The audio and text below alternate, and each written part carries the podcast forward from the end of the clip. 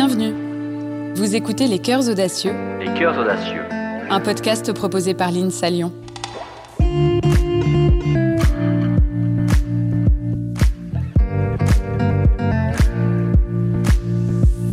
Il est difficile d'imaginer à quoi ressemblera le monde de demain. Mais ce que nous savons, c'est que la science et la technologie sont parmi nos meilleures armes pour bâtir un futur plus durable. Et dans cette course contre la montre, c'est aux ingénieurs qu'il revient de façonner notre avenir en relevant des défis toujours plus grands. Il est donc essentiel que ceux qui conçoivent, fabriquent et parfois même dirigent agissent en hommes de science, mais aussi et surtout en citoyens éclairés. Alors dans ce podcast, nous sommes partis à la rencontre d'ingénieurs qui, en écoutant leur cœur et leurs convictions, ont fait le choix de l'audace, quitte à s'aventurer parfois sur des chemins inconnus, voire incertains. Des hommes et des femmes empreints de modestie qui mettent aujourd'hui leur savoir-faire au service du bien commun. Les ingénieurs ont un rôle clé à jouer dans l'avenir de l'humanité et ceux que nous avons rencontrés ont déjà commencé à le prouver. Toutes sortes de possibilités de plus en plus riches, de plus en plus fécondes sont offertes aux hommes. Les hommes feront tous ensemble le grand monde de demain ou bien ils courront à la catastrophe. Le risque n'est pas exclu, mais l'aventure vaut d'être tentée et je crois qu'elle gagnera et que ça réussira. Bonjour, nous sommes ravis de vous retrouver pour cette saison 2 des Cœurs Audacieux. Dans ce premier épisode, nous recevons un des entrepreneurs les plus innovants du monde. Il s'appelle Bertin Naoum et depuis des années, il fabrique des robots chirurgicaux made in France. Son ambition, révolutionner la chirurgie grâce à la robotique et l'intelligence artificielle. Visionnaire et conquérant, le fondateur de MedTech, puis de l'entreprise Quantum Surgical à Montpellier, ne cesse de créer, avec comme objectif en tête celui de conquérir le monde et de mettre l'ingénierie au service de la vie.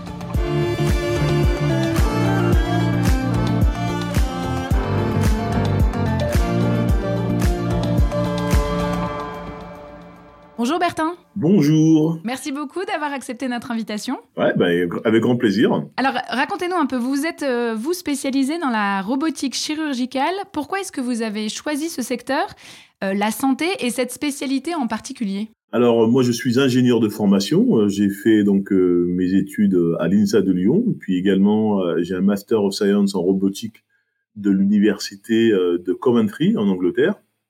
Et en fait, je me suis retrouvé dans le secteur de, la santé un peu par hasard. C'était à l'occasion d'un projet de fin d'études à l'INSA de Lyon, qui était en collaboration avec l'hôpital neurocardiologique de Lyon. Et, euh, c'est vrai que cette euh, immersion dans le secteur de la santé a été une vraie révélation pour moi. Et c'est à partir de là que j'ai décidé de consacrer mes compétences d'ingénieur à ce qu'on appelle le dispositif médical. Mais alors, vous vous êtes dit ça parce que quoi? Parce que vous sentiez euh, qu'en tant qu'ingénieur, vous aviez la possibilité et les capacités de concevoir des innovations pour améliorer notre système de santé? Oh bah, Avant tout, euh, d'un point de vue vraiment très euh, pratique et, et, terre à terre, c'est vrai que dans le secteur de la santé, j'ai trouvé un sens à ce que je fais en tant qu'ingénieur.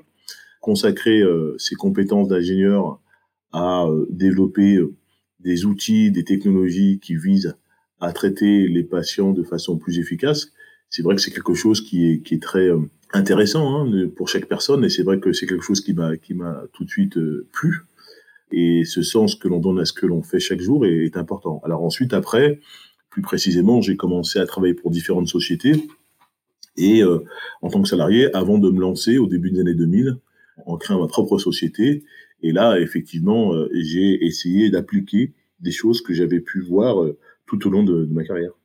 Pour parler des robots plus précisément et de la technologie, aujourd'hui, quelle est la place de la technologie et de la robotique dans les blocs opératoires en France? Alors aujourd'hui, euh, les, robots se développent de façon euh, très très rapide, mais ça reste néanmoins encore euh, des outils qui ont encore beaucoup de chemin à faire avant d'être généralisés dans la pratique médicale de façon régulière.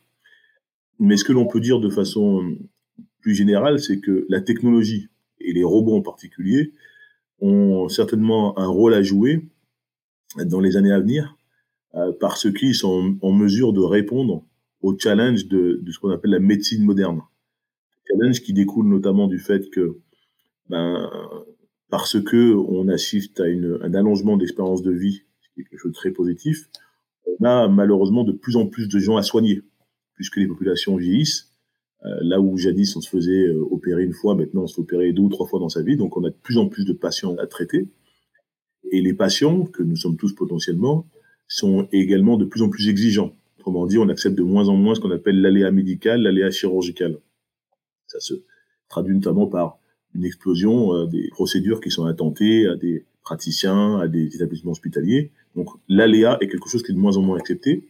Et face à ça, on a de moins en moins de praticiens.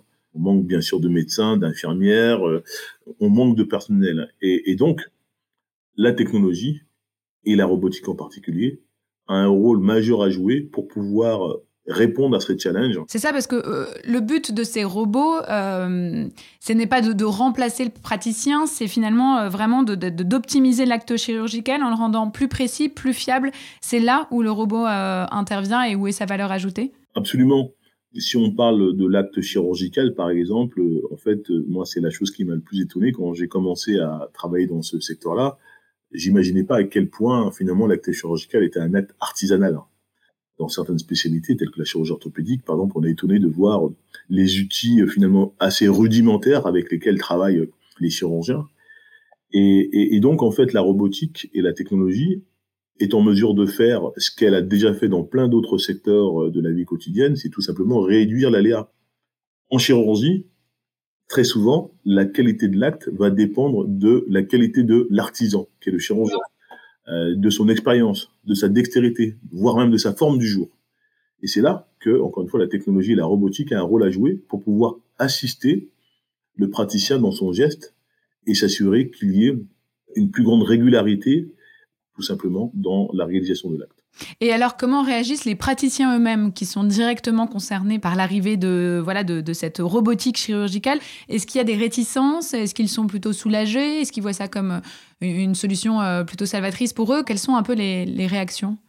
Ah, Les choses ont beaucoup changé euh, entre lorsque moi j'ai commencé en tant que créateur, en tant qu'entrepreneur, où il y avait une certaine réticence, en particulier face à la, robotique, parce qu'il y avait à l'époque effectivement encore beaucoup de fantasmes on imaginait que la robotique allait faire en, santé ou en chirurgie, ce qu'elle a fait dans l'industrie, euh, permettre des gains de productivité, remplacer des opérateurs. Il n'en est rien, c'est pas le cas. Aujourd'hui, les choses ont, quand même beaucoup changé pour deux raisons. Premièrement, parce que ces genres d'outils se sont généralisés et donc ça a permis de faire tomber un certain nombre de fantasmes. Et puis également, il y a une autre réalité, c'est qu'aujourd'hui, on a euh, les praticiens qui aujourd'hui euh, sont à la tête de, départements de chirurgie, les professeurs, bah, sont une nouvelle génération qui a grandi avec les ordinateurs, qui a grandi avec euh, des outils technologiques et, qui du coup sont beaucoup moins réticents à la technologie d'une façon générale et qui même au contraire comprennent pas pourquoi euh, il n'y a pas plus de technologie dans leur pratique alors qu'ils ils voient ces technologies dans, dans, tous les autres secteurs de la vie quotidienne. Donc sous ces doubles effets, en fait, on a un accueil de plus en plus favorable de la part des praticiens. Parce que j'ai vu quand même qu'il y avait certaines critiques euh, de la part de, voilà, de certains membres du corps médical qui, qui soulignaient le, finalement le, trop peu de valeur ajoutée de ces robots. Qu'est-ce que vous avez à leur répondre? Est-ce que les résultats sont là? Les résultats, on peut les, tout simplement les voir au travers de la taux de pénétration. C'est-à-dire que lorsque l'on a une technologie qui est de plus en plus euh, euh, diffusée dans un secteur donné, c'est qu'a priori, elle doit répondre à une problématique. Autrement, euh, elle ne serait pas diffusée. Aujourd'hui, euh, si je prends le robot Rosa que nous avons conçu dans ma, société précédente, aujourd'hui, il y a près de 1000 machines dans le monde. bon, il n'y aurait pas 1000 établissements qui seraient équipés d'une telle technologie s'il n'y avait pas s'il n'y a pas d'intérêt. Alors pour revenir justement sur vos projets à vous, alors euh, déjà j'ai vu que vous aviez été nommé il y a quelques années par un magazine canadien quatrième entrepreneur le plus révolutionnaire du monde. Après euh, Steve Jobs, Mark Zuckerberg et James Cameron, rien que ça, euh, ça vous a fait quoi cette nomination? Bah, Je pense que ça a été bien sûr au-delà de, la surprise, ça a été quand même une fierté de voir que que le travail réalisé par, euh, par notre équipe, parce qu'au-delà de ma personne, c'est surtout en fait la technologie et la société hein, qui ont été valorisées à travers de cela, bah, de voir qu'effectivement euh, ce travail a été reconnu à l'occasion d'un classement. Alors après, le classement, proprement dit, ça n'a pas vraiment de sens, mais moi c'est plus ce que je retiens simplement, c'est que euh, ce que nous avions réalisé a été jugé suffisamment digne d'intérêt pour que, que des gens décident de le mettre en, en lumière à l'occasion de ce classement. Vous restez très modeste, je trouve. Mais parce que vos projets sont vraiment révolutionnaires. Et on va parler d'abord de votre première machine. Alors, elle s'appelait Brigitte et c'était un robot qui était destiné à la chirurgie du genou. C'est bien ça? Est-ce que vous pouvez nous raconter un peu le principe de, ce, de cette machine? J'ai commencé avec ce, robot Brigitte. Donc, j'ai réuni une petite équipe, on était 4-5, et on a développé un, un robot pour euh, assister les chirurgiens orthopédiques dans la pose de prothèses de genou. Donc on a mis au point ces technologies, euh, on, a obtenu les certifications réglementaires qui permettent de lancer la commercialisation. Et en fait, assez rapidement, on a été approché par un grand groupe américain qui a fini pour nous faire une offre de rachat de l'ensemble du portefeuille de brevets de cette technologie. Et donc c'est à partir de là que, après cette euh, première revente, on a utilisé le fruit de cette revente pour développer un nouveau programme de développement et c'est au terme duquel le deuxième robot, euh, le robot Rosa, pour la chirurgie euh, du cerveau, a été, a été mis au point. Alors Rosa, c'est une sorte de GPS pour le, pour le chirurgien, c'est ça? Absolument, absolument, qui guide la main du chirurgien dans des opérations diverses. La plus courante, c'est notamment toute la chirurgie de l'épilepsie, mais pas que, également la chirurgie du Parkinson. Puis ensuite, on a également développé une, une, version de Rosa pour la chirurgie de la colonne vertébrale, la chirurgie de Rossi. Entre-temps, euh, la société est entrée en bourse en 2013, à Bourse de Paris. Et en 2016, la société a été euh, rachetée par un, groupe américain, le groupe Zimmer Biomet. Aujourd'hui, le groupe Zimmer a développé euh, de façon significative, je dirais, le marché, puisque, comme vous le disiez, c'est à peu près 1000 machines aujourd'hui qui, qui ont été installées. Ça démontre l'intérêt que que suscite ce type de technologie. C'est ça, parce que quand vous dites mine machine, c'est-à-dire que pour bien comprendre, Brigitte et Rosa, aujourd'hui, ces deux machines, elles sont commercialisées et utilisées aux États-Unis principalement. Est-ce qu'elles le sont en France aussi?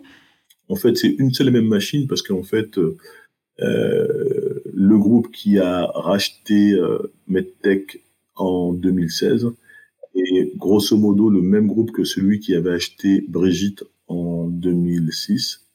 Et donc, ils ont développé une version de Rosa, qui est une fusion entre Brigitte et le Rosa qu'on avait développé. Autrement dit, ils ont fait un Rosa pour le genou. Donc en fait, le robot Rosa est utilisé en chirurgie du cerveau, en chirurgie de la colonne vertébrale et en chirurgie du genou. D'accord. Et elle est utilisée aux États-Unis principalement? Non, non, non, pas que aux États-Unis, en Europe, même en dehors de l'Europe. Euh, mais euh, bien sûr, le plus gros marché est États-Unis. Et justement, pour revenir aussi sur euh, la façon dont vous avez conçu ces robots, comment est-ce que vous est venue déjà l'idée Est-ce que vous avez, avant de vous lancer dans la conception de ces robots, comment vous avez finalement identifié les besoins que les praticiens avaient dans le bloc opératoire? Comment vous est venue l'idée et... bah, Avant de me lancer dans l'aventure entrepreneuriale, j'ai été j'ai occupé des postes en tant que salarié, en particulier des postes de terrain, ce qu'on appelle la application, et mon rôle, c'était d'être au bloc opératoire et d'assister les praticiens et leurs équipes dans l'utilisation de, ce type de technologie.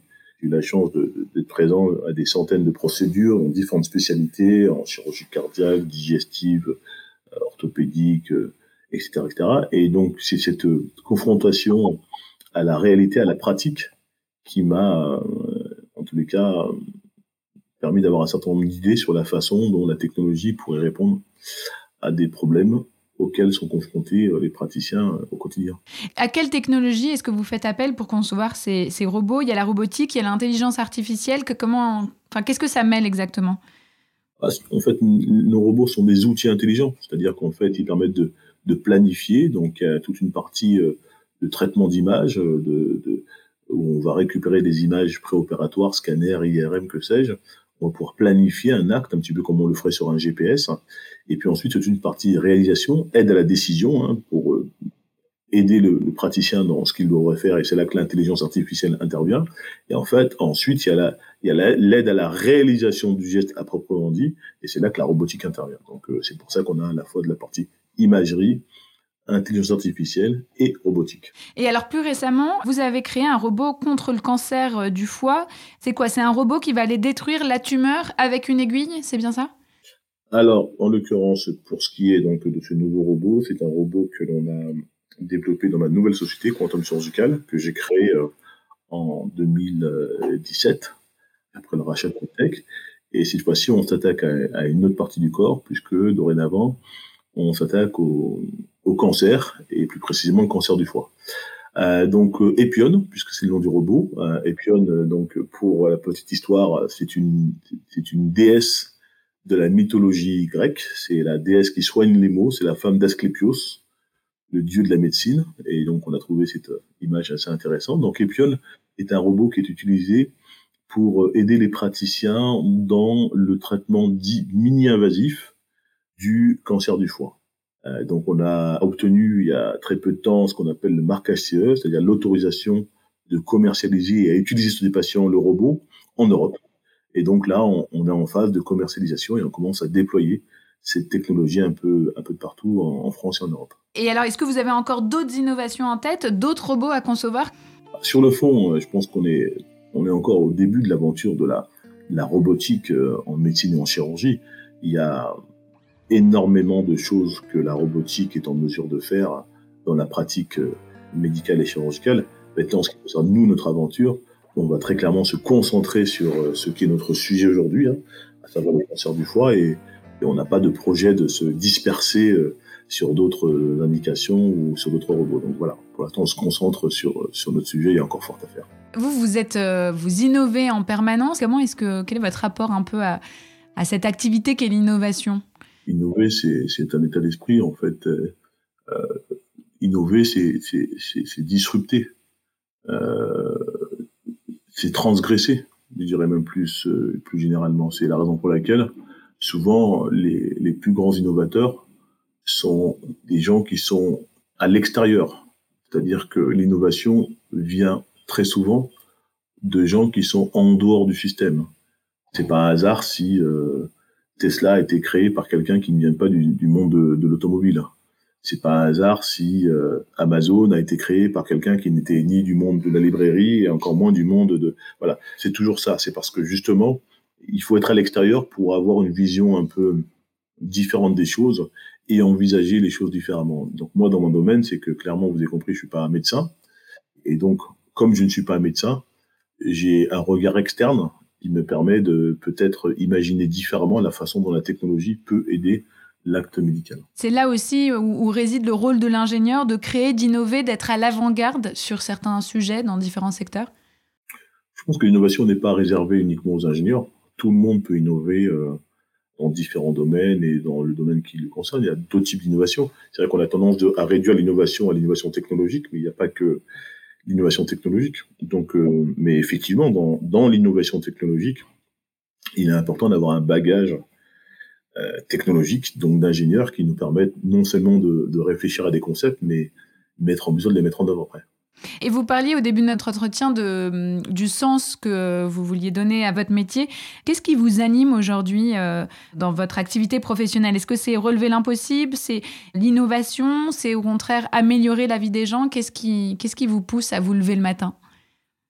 Un peu tout à la fois. Euh, un peu tout ce que vous décrivez, puis je rajouterais à cela à, à l'aventure humaine, l'aventure humaine que représente l'entrepreneuriat, et c'est vrai que ce qui est extrêmement motivant, c'est euh, bah, tout simplement au quotidien, euh, avec euh, les, gens qui nous entourent, comment on arrive à relever les challenges pour un objectif quand même qui est un objectif qui est plutôt noble, puisque au bout du compte, ça vise quand même à permettre à des patients d'être soignés de façon plus efficace. Et est-ce que le, sentiment de se, sentir utile, parce que vous voyez concrètement les effets de vos innovations et les effets, enfin voilà, les résultats positifs que cela donne, est-ce que ça c'est aussi un, moteur sacrément important pour vous? Absolument, absolument, c'est très très important.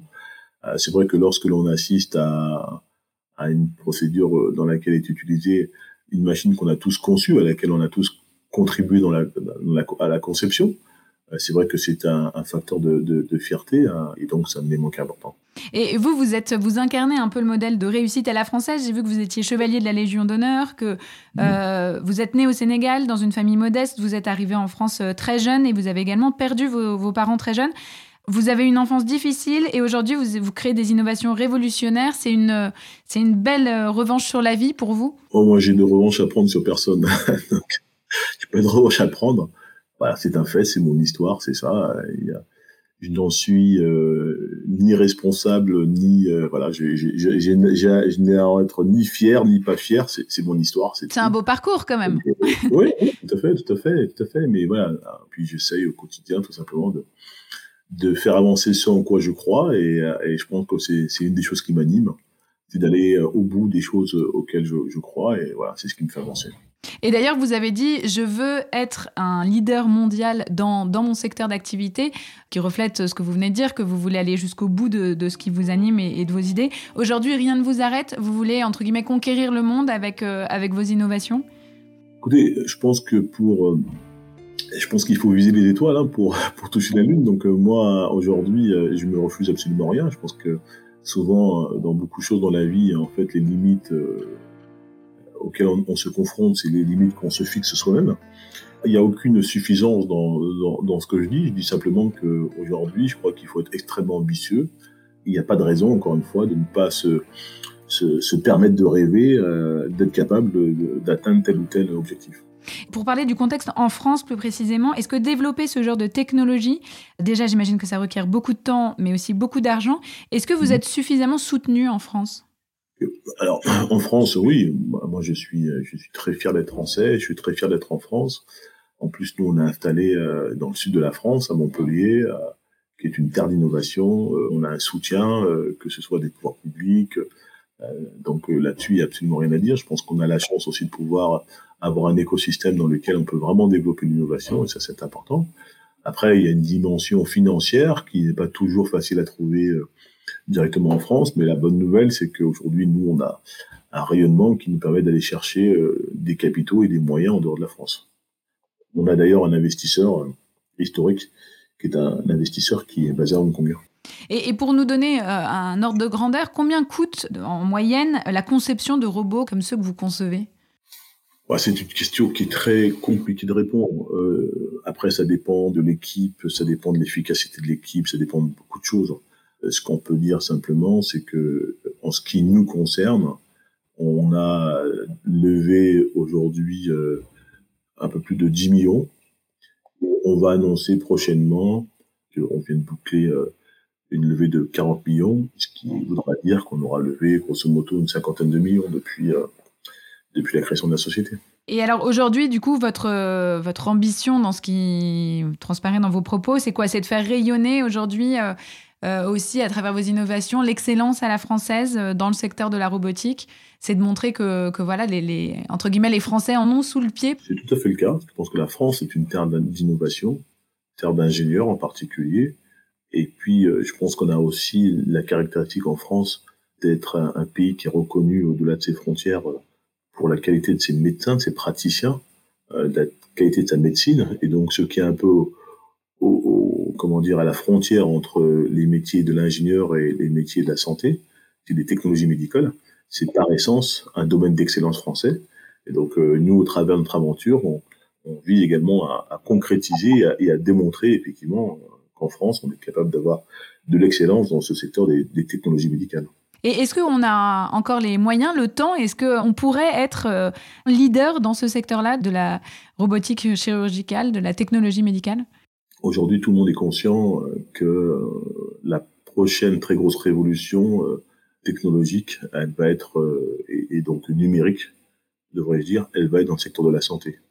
Tout le monde a, bien conscience que l'intelligence artificielle, les robots, vont pénétrer le secteur de la santé de façon très importante. Et là, on touche à quelque chose qui est très important, puisqu'effectivement, on parle de la santé hein, des, gens. Et en fait, l'enjeu, c'est quoi? C'est de ne pas reproduire euh, ce qui s'est passé avec les GAFA euh, et, euh, et, et s'assurer que dans, dans, cette espèce de compétition mondiale qui va à coup sûr, en tous les cas, se, se former dans les années à venir, que la France, ou au moins en tous les cas l'Europe, ait également son rôle à jouer. Et qu'on n'ait pas demain euh, l'équivalent des GAFA dans le secteur du numérique euh, dans le domaine de la santé, avec grosso modo un marché mondial qui se partage entre des, sociétés américaines et chinoises. Oui, ce que vous voulez dire, c'est qu'aujourd'hui, on en a les capacités et il est temps d'agir pour éviter, enfin, pour prendre le train en marche, en tout cas, et pas se faire dépasser, quoi. C'est ça, absolument. Et puis d'avoir une carte à jouer, parce qu'on se rend compte à quel point, une fois que les, très gros mastodontes sont en place, c'est très, très compliqué de pouvoir euh, se frayer un chemin. Donc, euh, c'est maintenant qu'il faut agir et non pas attendre, effectivement, que, que ces sociétés de taille euh, mondiale soit présente. Et donc, à ce moment-là, c'est très, très compliqué de, réussir à, à venir rivaliser avec elles. Parce qu'aujourd'hui, euh, dans votre secteur, la concurrence, elle n'est pas encore trop rude. Il n'y a pas encore de, justement de grosses sociétés euh, euh, vraiment très implantées à l'image des, des, GAFA, pour parler d'un autre secteur. Il y d'avoir. Hein. Le, le, leader mondial en robotique médicale, en robotique chirurgicale, c'est une boîte qui s'appelle Intuitive Surgical, qui est une boîte américaine qui, a, qui conçoit un robot qui s'appelle le robot Da Vinci. Ah, c'est une boîte aujourd'hui qui a une capitalisation boursière de 50 milliards. Donc oui, il commence à y avoir des très grosses sociétés qui sont en train de, se, développer.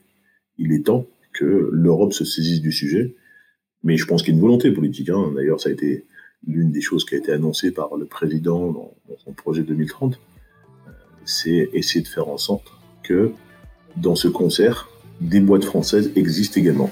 Super. Bah écoutez, en tout cas, euh, bravo à vous, bravo pour toutes ces, toutes ces innovations et, euh, et merci de nous avoir accordé du temps pour répondre à nos questions. Merci beaucoup. Merci beaucoup. À très bientôt.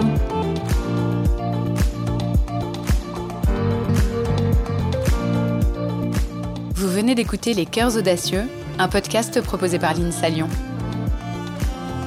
Je vous donne rendez-vous dans un mois pour un nouvel épisode. En attendant, n'hésitez pas à nous laisser un avis ou à liker l'épisode. Merci.